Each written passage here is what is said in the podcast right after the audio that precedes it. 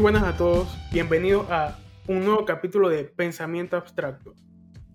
El día de hoy, como siempre, con tu host Ítalo, Cristian y Ángel, y estaremos hablando sobre si vivimos en una democracia.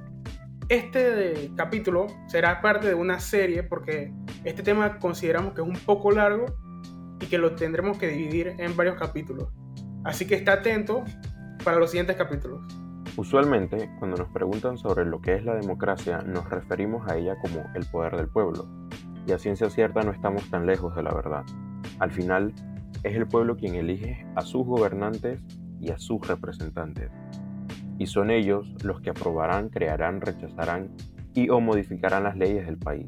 Eso siempre acorda a lo que el pueblo quiere y necesita, ¿o no? Sabemos que nos estamos metiendo en un tema complicado, extenso y si quieren nombrarlo así, tenebroso y sucio. Pero tranquilos, solo queremos traer un poco de luz a este tema y que seas tú quien saque las conclusiones. Ahora sí, regresemos al principio. ¿Qué es la democracia? Bueno, creemos que la pregunta correcta y que hoy les hacemos a ustedes, nuestros oyentes, es, ¿realmente vivimos en democracia? Y la respuesta es no. Bueno, hasta aquí el podcast de hoy. Eh, Muchas gracias por escucharnos. eh, bueno, Cristian, yo te tengo una pregunta sobre lo que tú hablaste. ¿Tú estás feliz con los, nuestros representantes en el gobierno? Bueno, hay que aclarar que cuando hablamos de representante no estamos hablando de representante de corregimiento, sino simplemente a aquella persona que nos representa o, a esa persona a quien le brindamos nosotros, le pasamos nuestro poder para que ellos elijan leyes y todas estas cosas. No, no estoy para nada de acuerdo. ¿Quién va a estar de acuerdo con estos manes, Pero bueno, es lo que nos toca, ¿no? A todos los que votaron por el PRD, están de acuerdo con esa vaina. Pero yo no, no? de mí. Bueno, yo conozco un par de, vamos a decir, influencer, y lo pongo entre comillas, hermano, que votaron por ¿Y nombre? un poco de ¿Y nombre? ¿Ah? No. ¿Y nombre? Hoy no, hoy no me quiero manchar la camisa. Hoy no. Ya. Ah, no quiere que estoy en camisa. Estoy en camisa porque estamos hablando hoy de cuestiones como lo quieras decir. Abogado o como le quieras decir. O político como le quieras decir. Hoy estoy formal. Bueno, entonces Cristian, mi bro, espero haber respondido la, eh, la pregunta que acaban de hacer. Ahí lo hice, eh, vamos, a, vamos a decirlo explícitamente, si lo quieren poner así.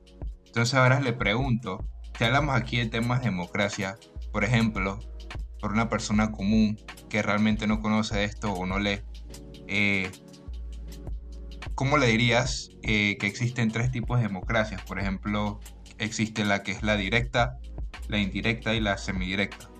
¿Nos podrías hablar un poco acerca de qué significa cada uno en términos cotidianos, por favor?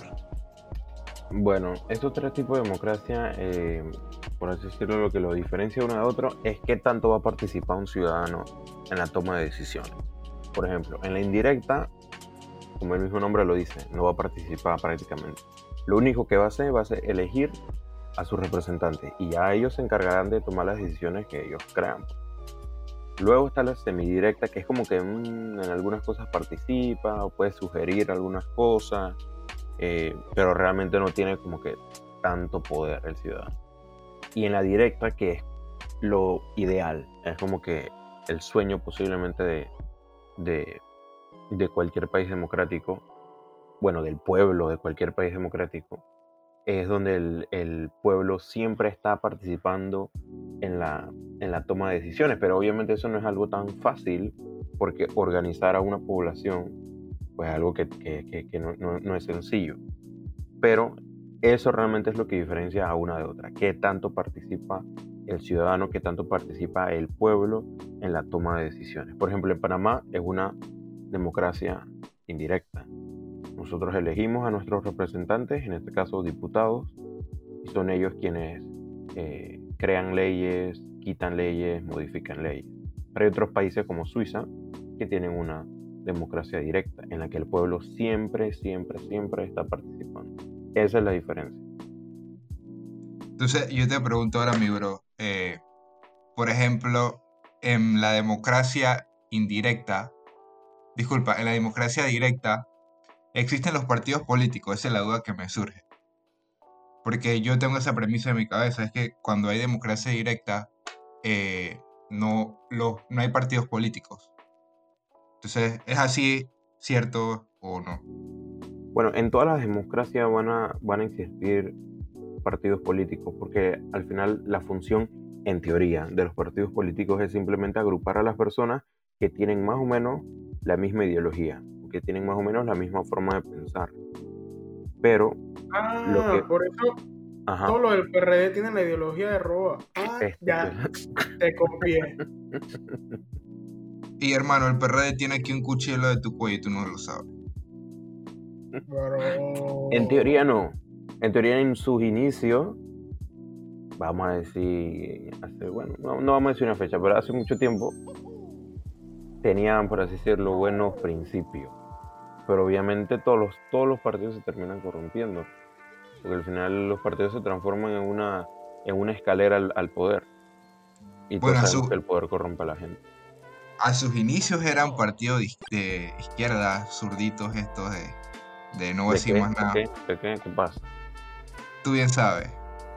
Pero bueno, ya, ahorita, ¿cómo tú los categorizarías dentro ahora que hablas temas de ideología? ¿Cómo los pondrías a ellos? Obviamente el PRD en sus inicios es un partido de izquierda, como tú dices, ah. pero hoy en día para nada. Que va. si queremos tratarlo suave, son de centro derecha, pero realmente son con tendencias de, de derecha más que de izquierda, pues. Pero para eso habría que aclarar realmente qué es un partido de izquierda y qué es un partido de derecha.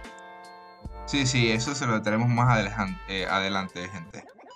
Eh, pero mi bro, te pregunto, eh, ¿tú crees que, por ejemplo, es bueno que haya partidos políticos? O sea, porque yo lo personal, pues yo supongo que todos los oyentes aquí o, o ustedes, considero que realmente los partidos políticos velan por básicamente sus intereses económicos y utilizan el poder político para, para lograr eso.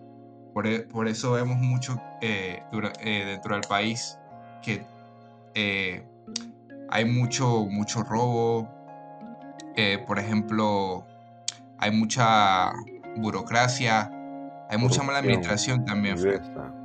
Sí, Fred, esos manes no meten el dedo y ya estoy cabreado, pero bueno. Pero, friend, también, también, o sea, no estamos aquí para criticar lo que hace el gobierno. Y también hay gente, por ejemplo, yo lo personal no me gusta ese tipo de gente que habla y que, no, friend, toda la culpa es del gobierno, estoy hasta la verga por el gobierno, que no sé qué. Cha, pero es que también si tú vas con esa mentalidad todo el tiempo no vas a llegar a ningún lado.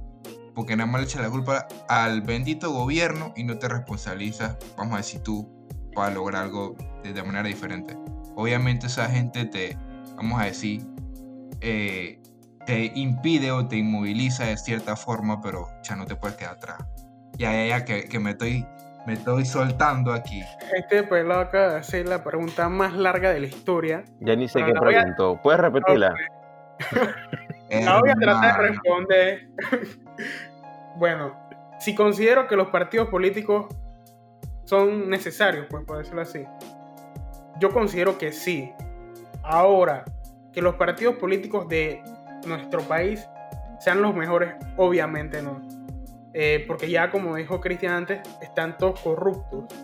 Pero sí deben existir varios por la simple razón de la competencia. Tú no puedes dejar a algo ahí solo porque va ahí cada vez hundiéndose peor. Por decir un ejemplo aquí en Panamá, cable onda pero ¿qué tiene toda la gente ahora en, contra de cable onda en, esta pandemia? Compa, tú no tienes luz ni cable cada día. Tú deberías estar apoyando lo que dice Ángel. Entonces, por allá, al, ser ellos, al ser ellos los únicos que tienen este servicio prácticamente en toda la zona del país, ellos hacen lo que le da la gana, lo que, lo que sea. Y por eso es bueno cuando vemos, por ejemplo, en otras empresas, otras zonas del mercado donde sí hay más competencia, yo que sé, en los celulares, por decir algo, que está Xiaomi, Samsung, Apple, etcétera, hay mucha más competencia y todas estas compañías te tratan de superar para ver quién saca el mejor celular cada año. Así mismo debería ser, por decir, un partido político. Imagínate que cada partido, partido político dijera, estos cuatro años yo voy a ser el mejor, el más limpio y ya. pero, no, aquí, aquí, lo que hacen es, vamos a competir quién es el que más roba. Exactamente. Sí, es que digo, si se vuelve un monopolio, como tú mencionas el caso de, de, de Cable Onda, ya ellos no tienen, por así decirlo, ninguna motivación o ninguna razón por la cual tengan que esforzarse, porque ya tienen el negocio seguro. No hay, no hay otro más que, que, te pueda, que te pueda brindar ese servicio. Obviamente los vas a tener que contratar a ellos. Así que ellos están, uh, están hechos. Pero contestando a la pregunta de, de Ítalo, a mí también me parece que sí son necesarios.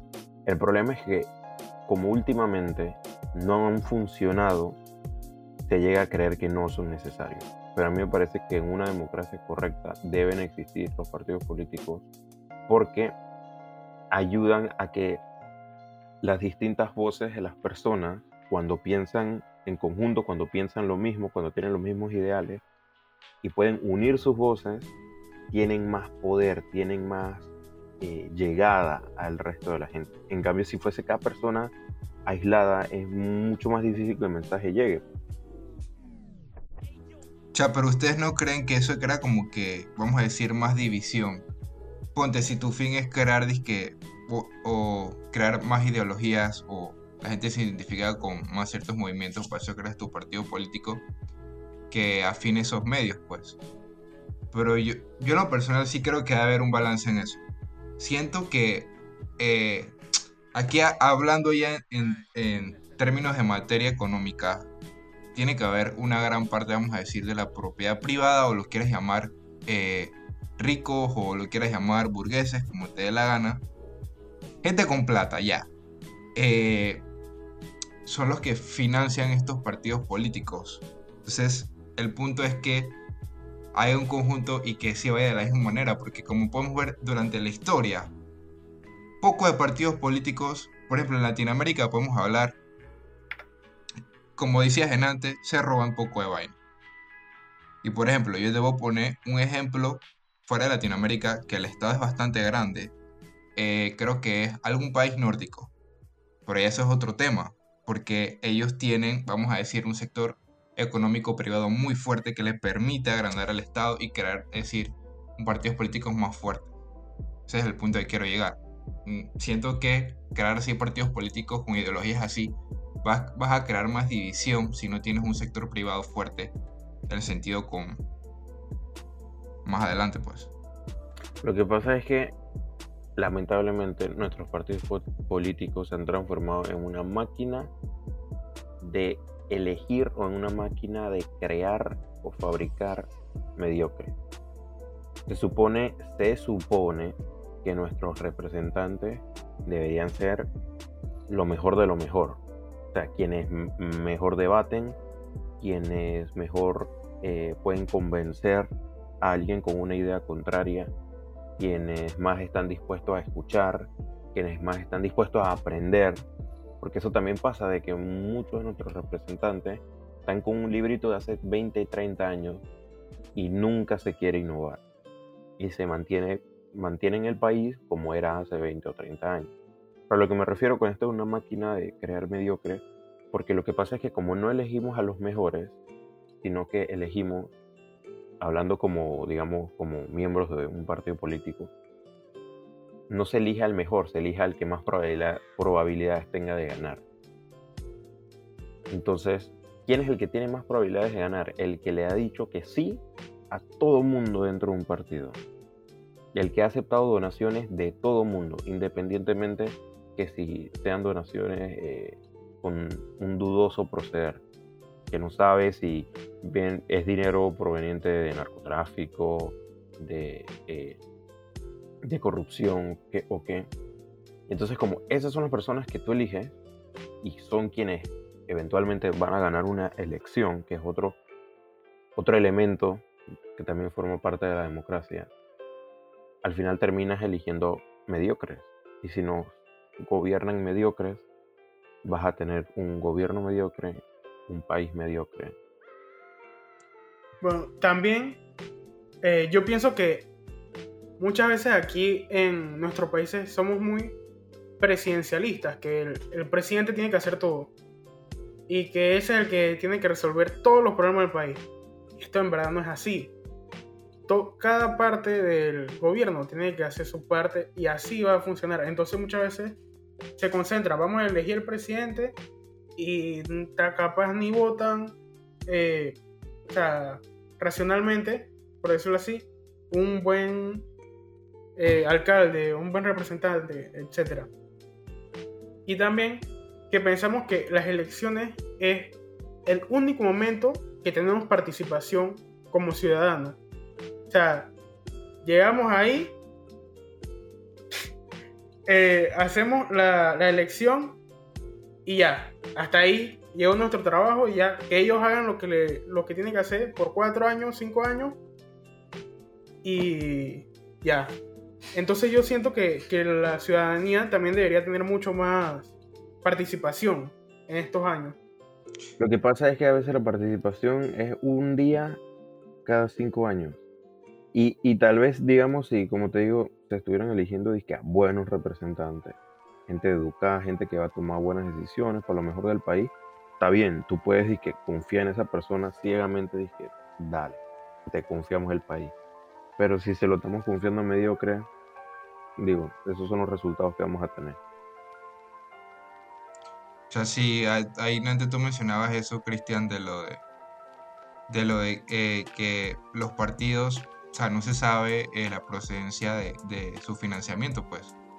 Y entonces van y le dicen al pueblo, por ejemplo, ya los de los que mandan el partido y empiezan a hacer promesas a la gente entonces la gente queda dice, ah, oh sí, excelente, dale, tranquilo, yo voto por ti. ¿Cuánto? Dice, 20 dólares. ¿cuánto, necesitas ahorita mismo? 20 dólares, pan, te los doy. Nada más vota por mí, pues. Entonces llega el momento, votan, no les cumplen las promesas y los ves en la televisión. Ayúdame, Calderón. Eh, necesito una, una cama tamaño 15, compa. O sea, este man está aquí recordando los mejores momentos de la República de Panamá. ojalá alguien haga un, un, mix de esos momentos, Frank. Bueno, hermano, entonces tú te imaginas, por ejemplo, eh, entonces nosotros acá, la gente común, eh, ciudadanos común, ves en la tele y que, cha, pero estos manes que eh, están ahí de, de, de borrero, pero yo también me pongo en su lado, pues, esa gente se le prometió algo y el, por, por populismo ellos votan. Y porque le, hacen falsas promesas y al final terminan votando y los ves reclamando en la televisión que, que quieren sus vainas.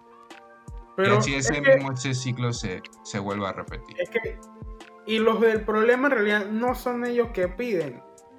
El problema son de los, los, los mismos gobernantes que son los que buscan comprarle su voto así ellos son los que han generado este problema de los subsidios, de todo, y que te voy a dar subsidio por cualquier cosa para ganarme tu voto. ¿Cómo es eso de que no me acuerdo qué diputado lo dijo, no recuerdo el nombre, que dijo de que yo voy a usar la plata del gobierno para repartir jamones si lo tengo que hacer? O sea, ¿cómo él va a decir eso? bueno, lo que puedes hacer es meterte en su cabeza, eh, no sé cómo, y, y sabe, Frank. Pero eh, lo que te digo es eso. La gente queda... O sea, también obviamente es responsabilidad y deber del ciudadano. O sea, saber escoger por quién uno vota. Entonces, en esos momentos que uno está pasando páramo, viene el político y te dice, ya te voy a dar lo mejor. Ya quedan encantados con el político. Fue el diputado Raúl Pineda del PRD. Él dijo, yo voy a comprar pollo con mi plata, con tu plata y con la plata del gobierno, creo que fue lo que, lo que dijo. Y eso, eso, o sea, ese tipo de situaciones se dan por algo que vamos a adentrarnos en eso en el siguiente capítulo. Así que si quieres saber de eso, tienes que escucharlo, que es eh, la cultura política dentro de un país. O sea, la importancia de la cultura y de la educación política en la gente. Si yo no sé cuál es la labor de un diputado, si yo no sé cuál es la labor de un alcalde, yo no le puedo exigir resultados. Porque si yo no sé que un diputado, su labor, entre otras, es crear leyes, modificar leyes, eliminar leyes, y no regalarme un pavipollo o un tanque de gas o una bolsa de comida, entonces le voy a poder exigir bien. Pero si yo no sé cuál es, qué es lo que él tiene que hacer, ¿cómo yo le voy a poder exigir a él lo que le debo exigir? O sea, yo le debo exigir a él ese tipo de resultados, no un pavipollo o un bono. Sí, y, y muchas veces hasta carreteras le piden, que, ah, no, que diputado, que usted el que me va a hacer esta carretera. Tú, eso no es su, su deber, no es lo que él tiene que hacer. ¿Para qué le pides eso? Y también quería comentarles que me acabo de acordar, no sé si escucharon la noticia de que eh, los representantes de San Miguelito, de los nueve eh, corregimientos. corregimientos, están recibiendo 4 mil dólares al mes que ellos mismos se asignan de, para transporte al mes. Espérate, espérate, ¿cómo que ellos mismos se asignan, Frank? Estos están recorriendo la ruta 66 todos los meses. Hermano.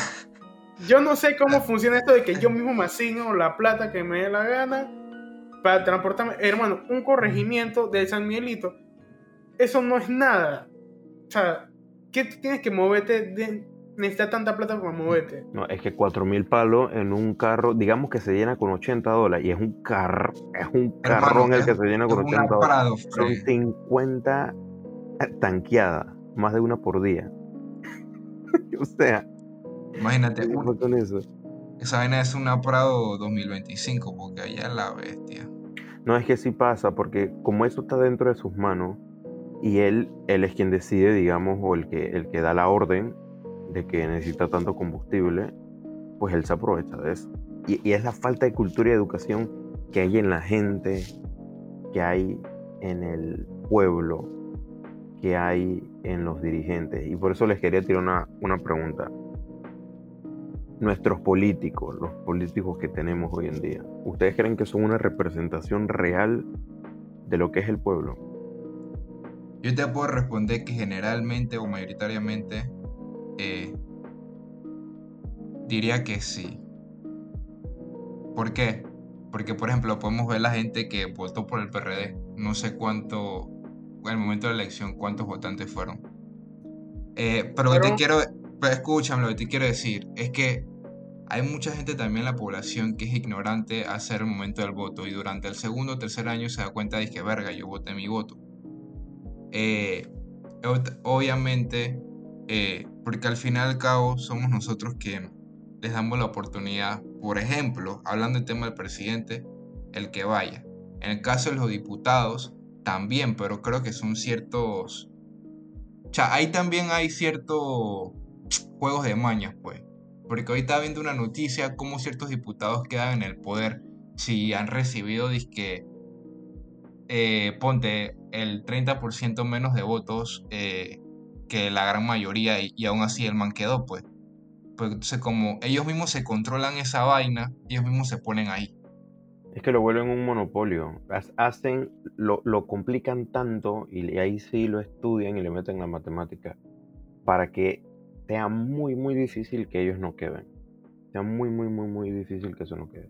Y entonces ahí entra de nuevo y recalco lo de la cultura y la educación.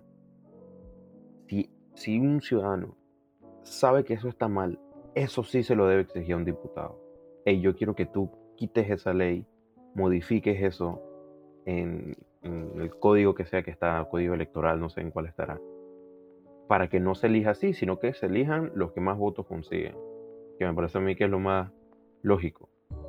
Pero si no, si en vez de exigirle eso, yo lo que le voy a exigir es que me compre un aro de básquetbol para mi hijo, o, que te compre unos brazos para jugar Call of Duty. Ok, chuta, hermano. Me lo cargo en todas las birrias y vienen a soltar esos comentarios. Mm. con una lesión de, de columna por andar cargando. Ay, Dios mío. Tú lo que necesitas también es como unos ojos de más porque vaya a la bestia. Pero, bueno, dale. Algo, algo que tú habías mencionado antes, y le doy el paso a Ángel, de que tú hablabas de que, de que los partidos se han vuelto, por así decirlo, eh, simplemente como una agrupación de lo peor de lo peor. Y se supone, se supone que lo que es la Asamblea Nacional de Diputados no debería ser un lugar para que el PRD demuestre qué tanto poder político tiene, sino que debería ser un lugar para el debate, para escuchar ideas, para debatir ideas, para convencer a los contrarios, porque no porque yo soy PRD, yo debo votar siempre a lo que manda el PRD. Se supone que yo debo votar a lo que es mejor para el pueblo, porque es el pueblo quien me eligió. Y suena muy ideal, suena muy lindo, pero sabemos que no funciona así. Por eso todos los PRD votan en plancha, por eso todos los arnulcistas panameñistas votan en plancha, o los cambio democráticos votan en plancha. Con votar en plancha me refiero a que todos votan lo mismo. Todos están de acuerdo con uno, con una cosa, o todos están en desacuerdo con la otra. Bueno, yo, yo a veces me pregunto, por ejemplo, ¿qué, qué es ser esa gente que tiene un acuerdo con tal, con tal partido político que y realmente no está de acuerdo con lo que, con lo que hacen, pues? Me pregunto si esos manes eh, dejan de pertenecer al partido o simplemente son mediocres y siguen ahí por los beneficios que le dan. Bueno, si una persona vota... Ah, dale. Por la plata baila el mono. Ya. No es nada que si un, si un diputado decide votar contrario a lo que el partido pide o lo que el partido quiere, el partido tiene eh, la facultad de remover a ese diputado de su curul. O sea, lo puede quitar de ahí. Entonces, eh, quien tiene realmente el, el, sartén, el sartén por el mango ni siquiera es el pueblo, es el partido político. Entonces, ahí mismo, así mismo como lo puede quitar, así mismo lo puede poner. Y no ha ganado nada. Nada más qué sé yo, 500 votos a favor, ya, vaya para allá. Hermano, es que son años y años de corrupción y de leyes corruptas para tenernos hasta la pinga aquí. Ajo, tú, estás, grosero. ¿Por qué no te vuelves activista? Mm, mm. y es que esto no lo vamos a poder resolver y que, ah, que el próximo gobierno que hemos votado bien vamos a votar por, yo qué sé, por un independiente. Ey, ni así. O sea, que tú crees que, no votando por, por un independiente o por Lombana ahorita mismo no es algo que, o sea, merite. No, no, sí va a mejorar, obviamente. Va a mejorar, pero seguramente, conociendo nuestra población, va a pasar esos cuatro años y van a decir, o sea, aquí no ha cambiado nada, todo esto está igual en, ese tiempito no vamos a ver lo que hizo eh, Lombana, por decir un nombre. Eso lo vamos a ver a 10 años. Ahí es cuando vamos a ver el verdadero cambio. Políticas estatales. Tenemos la mala práctica que todas las decisiones, todos los planes, todas las estrategias son gubernamentales, o sea que duran 5 años.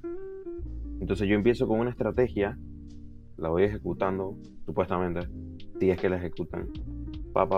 Cuando pasaron los cinco años, viene otro gobierno, quitan eso, vamos a hacer esto. pasan los cinco años, quita eso, vamos a hacer esto. Entonces nada se termina, nada se completa porque son políticas, como te digo, gubernamentales, en vez de ser algo de Estado. O sea, vamos a enfrentar la... Por poner un ejemplo, que no haya agua en Arraiján. De esta forma y lo vamos a ir ejecutando, ya viene. Usted está notando el dolor. de tal forma. Independientemente que el, que el gobierno, que, eh, que el partido que esté comandando el país sea PRD, sea Cambio Democrático, sea independiente. Con políticas estatales tú puedes trabajar de cara al futuro. Pero si vas a cambiar el manual de trabajo, o, o mejor dicho, vas a cambiar la forma en que trabajas cada cinco años, pues nunca vas a completar nada.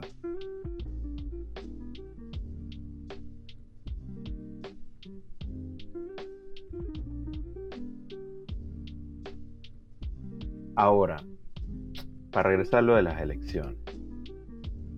Para ustedes, las elecciones, tal y como se usan, se hacen hoy en día, son una conquista del pueblo. O sea, ¿te refieres si, es un logro eh, participar en las elecciones o llegar, a, llegar al sistema de, de, votos, te refieres? No, o sea, comparándolo, digamos, en la, en la historia, a cómo funcionaba antes. Ajá. funcionaba, bueno, en, acá en América no, pero digamos Europa sí funcionaba, de que existía un rey y existía súbdito, pueblo. Bueno, ahí, ahí sí. Y ahora no se hace, o, supuestamente no se hace todo lo que el rey quiere, sino que supuestamente, es la pregunta que lanzábamos al inicio, supuestamente el poder lo tiene el pueblo, la famosa democracia. Entonces, siendo que ahora en las elecciones nosotros elegimos a quienes nos comandan, entonces sí se podría decir que las elecciones son una conquista del pueblo. La conquista de las mismas ratas que quedan todos los años. Gracias. Eh, yo, no sé por qué tú no eres abogado presidente, la verdad. Abogado o activista. no, o activista, hermano. O defensor de los derechos humanos, porque vaya la bestia. Esas, esas palabras son una conquista del pueblo, Frank. Y no es así. Pero, a ver. Para nada así. O sea, el tema sigue siendo lo mismo, favoreciendo a un grupito privilegiado. Entonces podemos decir que realmente no vivimos en democracia. Para mí no. nos, han, engañado, nos han hecho creer que la democracia es otra cosa. Y por eso creemos que vivimos en democracia, cuando no es así. Por ejemplo, eh, no me acuerdo quién era el que decía que, que el ser humano es, un ser político por naturaleza. ¿Era Aristóteles? No me acuerdo. La vaina que, Tengo rato sin hablar con él. Ay, a la bestia. Pero si estás hablando con él. Pero bueno, el, no, no, sé por ahí leí que él básicamente eh, eh, ponía eso y también exponía otros puntos de que, por ejemplo, antes creo que eran Atenas, en, por Grecia y esa vaina, que para poder primero que haya democracia ya existían partidos políticos, o sea, ellos tuvieron que inhabilitar esos partidos políticos, políticos. Por ejemplo, tenías disque a los wannabe, tenías a los que se esforzaban en todo, tenías a los a lo mazo mazo. Y entonces eh, lo que él decía es que se inhabilitaron esos partidos políticos para llegar a una conclusión de que primero hay que hacer una democracia. Y luego lo siguiente. Entonces... Eh, es que aquí en nuestro país y en casi toda Latinoamérica han transgiversado. Transgiversado, si transgiversan todo. Este pelado se un Para que, a ellos, para que a ellos le convenga. Por decir algo, eh, también lo de que Panamá es un estado laico, que es un tema para un capítulo más adelante, de que, pero claramente en la constitución dice, es un estado laico, pero apoyamos todo el, cristianismo. Entonces, digo, ¿qué tiene el laico? Hay libertad de culto con eh, predominancia del catolicismo. Pero, palabras más, palabras menos. Sí, sí, es lo mismo. Y, y, caemos en eso de que si supuestamente vivimos en una democracia en la que, o sea, la democracia realmente no es que el poder esté en la mayoría, sino que el poder está en todos. Se supone que entonces todos deberíamos tener participación, todos deberíamos, todos deberíamos ser iguales, supuestamente. Y entonces tú al darle más favores a una forma de pensar por encima de la otra, estás realmente eliminando esa, esa igualdad, estás creando barreras, estás creando eh, privilegios para algunos y estás apartando a otros. O sea, yo tengo una, tengo una pregunta rapidito. ¿Tú, ¿Tú qué crees que es más importante? ¿Erradicar la pobreza o disminuir la desigualdad? Bueno, yo pienso que pueden venir de la mano. Pero, digo, si lo mejor sería eh, disminuir la desigualdad, porque así elevaríamos todo. Erradicar la pobreza no nos va a servir de nada. De nada me sirve. ¿Cómo la erradica? ¿Qué? ¿Dándoles plata? ¿Dándole comida? Eso no le va a servir de nada. No, pero puedes empezar eh, invirtiendo en educación y, por ejemplo, todos esos peladitos, en vez de que están como sus padres, eh, tratas de reducir la tasa de analfabetismo, como podemos decir. Pero lo que haces ahí es disminuir la desigualdad. Porque la desigualdad que hay. No. Es, sí. Ángel, yo te estoy hablando de la. Ok, ok, ya entiendo el punto que lo que dices. Pero desigualdad no es tan importante si tienes una, a toda la población pobre. ¿De qué te va a servir? Si está la población pobre es porque existe una desigualdad. Exacto. Si no hay desigualdad, o, bueno, o todos son pobres, pues. Por eso, si todos son pobres, todos son iguales. O sea, pero no todos, no todos son pobres. Correcto. ¿Tú eres pobre?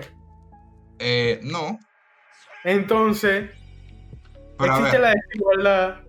Hermano, pero yo no, yo no lo veo como tú ves que es más importante. Es que eh, trabajando en la desigualdad vas a eliminar, valga la redundancia, esas desigualdades económicas que hay. No, porque si trabajas en la desigualdad vas a, vas a crear más igualdad, entonces va a haber mucho más gente, vamos a decir en el tema, vas a ver mucha gente más pobre, vas a ver mucha gente más de la clase media o vas a ver incluso mucha gente más de la clase rica. Pero ¿y cómo erradicas la pobreza? ¿Qué quieres hacer? ¿Darles plata? No, invertir en educación y tú me vas a decir, ah, pero eso, para eso es disminuir. No, porque ¿qué tal si alguien que estaba pobre pudo llegar eh, a la tasa de, vamos a decir, que clase media y la tasa de pobreza la reduces? Bueno, estás disminuyendo la desigualdad. Estás invirtiendo en y estás creando la desigualdad. Eliminar la desigualdad. No, la estás aumentando. No, porque es alguien que está saliendo de, de, la pobreza. Mira. Tú mismo lo dijiste.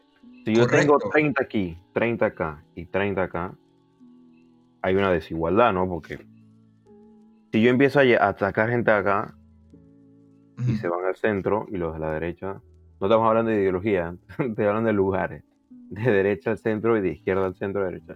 Al final todos van a quedar juntos, los 90 en el centro, y no va a haber ninguna desigualdad. O sea que al, tú, al mover personas de la pobreza, digamos, a la clase media, estás reduciendo esa, desigualdad. El problema va a ser mover a una persona de la clase alta a la clase media. Me parece Correcto. que es más problema que mover a alguien de la, de la pobreza a la clase media la mueves por esa persona que estaba en su lugar, vas a disminuir eso. Lo que te quiero decir es que no puedes tomar todo el toda la desigualdad de un solo sector, como es la pobreza, clase media y clase rica, como la quieras llamar. Pero es que la desigualdad está, se da justamente esa desigualdad que lleva a la pobreza, porque es una desigualdad en el nivel de educación que reciben, en, incluso en la atención de salud que reciben, incluso en las viviendas. O sea, que ustedes me están diciendo que está cool, tengamos una tasa de pobreza de 20% y tengamos una tasa de desigualdad de 3% y excelente.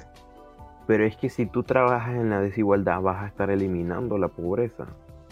Exacto, que no va a haber un 20% de pobreza si hay un 3% de desigualdad. No. Yo te, ya veo que no lo ven, pero bueno, vamos a hablar así. Es que yo entiendo lo que, lo que tú estás diciendo. Tú estás diciendo que, ok, yo saco, como decía Cristian, tengo 30 y 30. Tú lo estás viendo así. Cristian decía que los traían a ambos lados al medio. Tú lo estás viendo así. El pobre, el, el de izquierda, por decir algo, lo traigo a la derecha. Y de 30 y 30 ahora son 31 y 29. Ahora hay más en la, en la derecha que en la izquierda. Y Entonces se aumenta el objetivo de tener 90 en el centro. Pero no estás tomando un lado más que te falta, que es la clase la clase alta, pues yo estoy tomando en cuenta tres clases. No, sí, es, lo que... Para que existan pobres, tiene que existir rico. Para que un pobre deje de ser pobre, pues un rico tiene que ser menos rico. Porque los recursos son constantes y los recursos son constantes, pero el movimiento de las personas se da, pues así como uno sube, tiene que bajar el otro. Y por eso lo que te digo, yo creo que, que una persona pobre, tal vez nuestros papás, bueno, en mi caso mis papás sí eran de escasos recursos y gracias a Dios han podido moverse, digamos, a clase media. O nuestros abuelos. Pero eso es más factible que se dé, me parece a mí, a que tú puedas mover a una persona de clase alta a clase media. porque para esa persona es un retroceso en sus niveles de ingresos, en su calidad de vida y en todo. Y me parece que eso es el reto, o sea, eso es el reto, es, es complicado. Bueno. Y es que en verdad siempre tiene que existir la diferencia de, esto, pues, porque digo, imagínate que, que todos estudiáramos aquí y todos fuéramos graduados de, la universidad, quien quisiera, no por eh, decir que es un mal trabajo o algo, pero quien quisiera ser los que recogen la basura? Nadie. Entonces, siempre va a existir en el mundo que vivimos, pues va a existir y tiene que existir para que podamos seguir con el, en el mundo que vivimos. en la forma en la que funcionan las cosas en este mundo, pues alguien tiene que hacer ese trabajo, que es el trabajo que nadie quiere hacer. Ese y otro tipo de trabajo. Y lamentablemente las únicas personas que acceden o que quieren o que se atreven y tienen que hacer ese sacrificio son aquellos que pues tienen que hacer un sacrificio para poder recibir un ingreso. No, no sé, o sea, ese tipo de trabajo, o sea, de cara, digamos, a una, a una sociedad sin pobreza, serían cosas que tendrían que hacer, yo que sé, robots, máquinas o algo así. obviamente no es que haya pobreza, pero es como tratar de reducir eso, pues. Porque, cha, con todo el tema de esto, a veces los partidos políticos velan por otros intereses y, como decías, ¿no? que vivimos en, políticas gubernamentales, no atacan realmente el problema que sufre la población. La población más vulven, vulven, vulnerable. Vulnerable. Vulnerable. Estoy todo ángel hoy. Pero, pero es eso, pues la población más débil. Entonces, eh, ponte, de nada sirve que estés haciendo, implementando las políticas más económicas de tu país y, la pobreza te sigue aumentando. Lamentablemente es así. Como mencionaba Ángel al inicio, cada gobierno va por lo suyo, cada representante de nosotros va a sacar su tajada y no realmente a preocuparse por, hacer bien el trabajo. Así que bueno, queridos oyentes de Pensamiento Abstracto, hemos llegado al final del episodio. Si has llegado hasta acá, porque bueno, usualmente no llegan. Ojo, eh, este, no es el, final de la serie. Vengan a ver el capítulo 2 de esta serie. Vivimos en una democracia. Bueno, para los fanáticos de la política, ya seas abogado, ya seas activista, eh, Haznos saber qué te pareció este episodio en los comentarios. Eh, si coincides con, nuestras, eh, con nuestros argumentos o razonamientos o conclusiones. Haznoslo saber, nos escribes. Y bueno, ya sabes, métele